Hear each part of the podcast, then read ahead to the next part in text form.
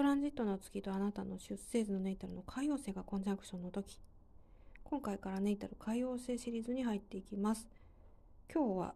キーワード。感情を吸い上げる。つまり一緒にいる人にね注意した方がいいですね。例えばネガティブ思考の人だとその人の感情も一緒になんか知らない間に吸い上げてしまいますからちょっと気をつけた方がいいと思います。それから芸術方面に親しむ時ですからやっ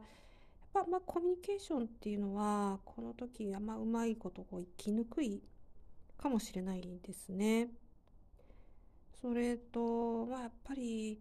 お酒とかねタバコとかなんかそういうのにはまりやすい時ではありますから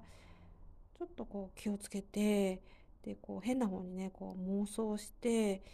えー、くっていうのは絶対いい結果を生まないですから、えそういうのを戒めること。